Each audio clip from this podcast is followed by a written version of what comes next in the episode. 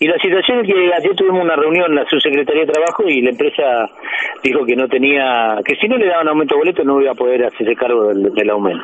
Y ya tiene dos meses atrasado.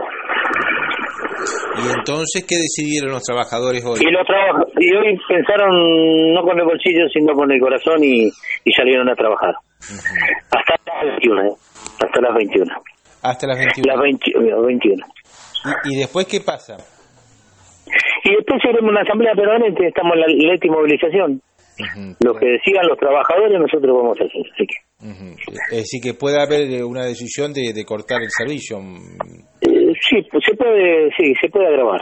Sí, sí, sí. Está dentro de las posibilidades.